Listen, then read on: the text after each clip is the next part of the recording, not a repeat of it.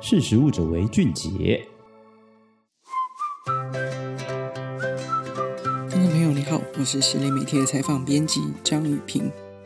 讲到 Whole Foods 全食，第一时间可以联想到是美国一间快成立五十年，然后后来呢被亚马逊买下的 Whole Foods 连锁超市的企业，是一间在美国和英国都很有名的天然跟有机食品的连锁超市哦。不过在这十几年之间呢，全球经历过食安风暴，还有联合国因为粮食危机的风险越来越高，开始倡议以物全食的一个饮食方式哦，使用完整的天然食材，减少食材在料理过程当中的废弃跟丢弃，而且这样可以更能够充分去摄取食材本身完整的营养素。在台南呢，就有一家这样的全食料理餐厅，它必须采用预约制。然后也必须跟这个老板来确认时间跟沟通，你们要前往的时间。主要是因为这个创办人真的很忙，他常常跑产地跟菜市场哦。他是一间叫做“糖果厨房”的全食料理餐厅，创办人叫做庄雅敏。他走进产地，然后汲取农民的习食智慧，用全食料理的方式来呈现给消费者。他在生活里面也实践说不剩食的饮食原则。庄雅闵的糖果厨房呢，也获得今年二零二二年的绿色餐饮指南的最佳全食料理奖哦。因为庄雅闵成为厨师的故事也非常的丰富跟精彩，我希望在下一集来跟各位提供跟他比较深入的一个专访的内容跟介绍哦。我记得我去拜访庄爱明的时候呢，因为自己比较早到一点，我怕自己太早进去会打扰到他，而他的店呢就隐身在一个巷子里面。那个时候，他的店里面的铁卷门哦，就慢慢的正在上升。那我就看到一个微黄的一个灯光之下，店里面满满的都是很多的干燥植物跟一些锅碗瓢盆哦，装饰在店面里面。后来呢，我才知道说，这个是庄雅敏他每一次到不同的城镇或者是产地参观的时候，他都会带回一些地产的食材来作为纪念。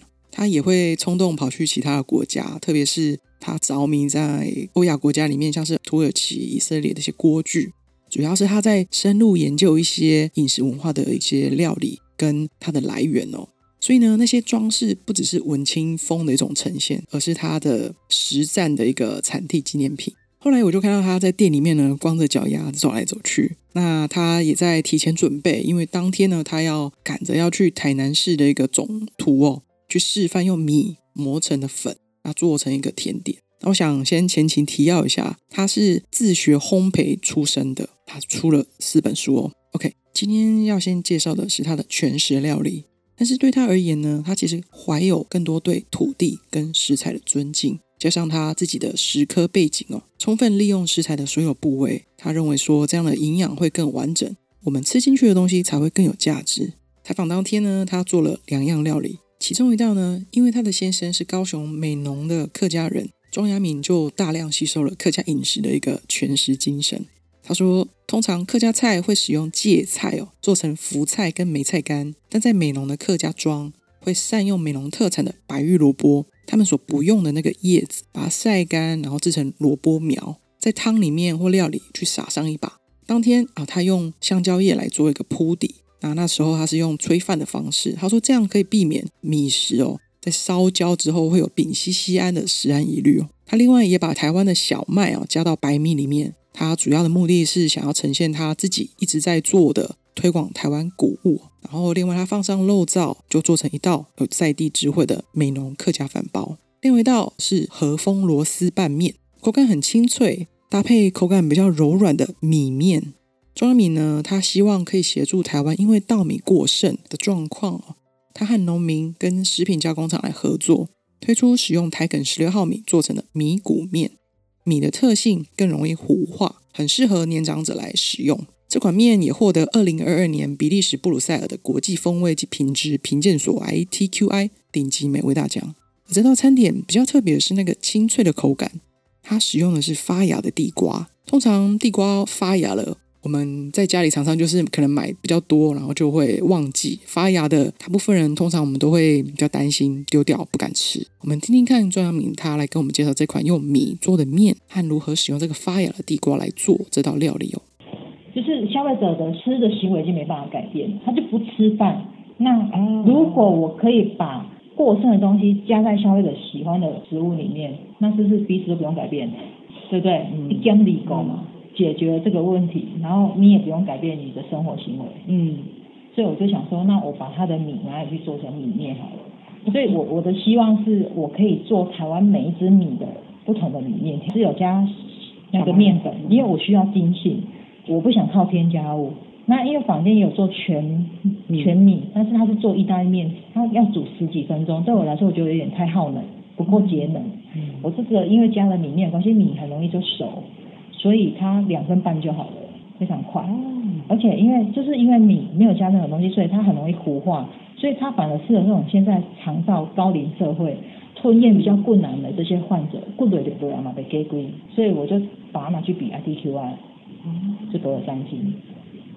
等一下，就是你，你你去研发出来的吗？对，啊，我请专业，因为我我们不能做，我们请做方便面的食品厂去代工。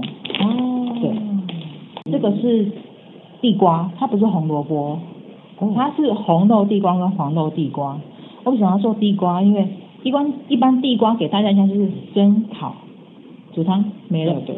但是你知道吗？地瓜它会发芽。嗯嗯。发芽地瓜它会纤维化，就不好吃。所以你有吃过地瓜，吃起来会有一丝一丝对纤维的形，哎，那就是已经纤维化。所以像这种东西，通常大家都喜欢把它丢掉。嗯，感觉啊发芽了不好丢掉，以为会有毒。其实也不是，他就觉得发芽就不能吃了。但概念是这样，连有些老人家也是这样。对我们来说，我们会觉得，那你改变烹调的方式，因为你起刚刚以怕怕，对，你跟我怕怕，你你那你就不要直接吃它。所以我们想说，哎，你可串枪吗？嗯，把它纤维用断，变成凉拌菜。它是生的吗？要杀青。以你把纤维弄断，你就不会觉得它纤维。我们通常上这个菜，通常我们都是单一个菜凉拌这样子，所以客人会以为它是红萝卜。你说它不是红萝卜，它全部都是地瓜。当天我吃完之后呢，我发现，哎，原来地瓜也可以有这样清脆清爽的口感。那当然了，它。庄阳明有提到说，他用杀青哦过水煮一下，那就不会有那种地瓜那种粉粉的口感。好，在下一集里面呢，我会介绍更多他如何深入产地。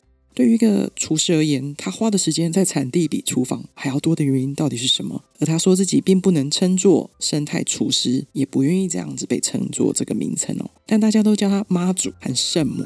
相关的有趣跟辛酸故事哦，我们下集空中见喽，拜拜。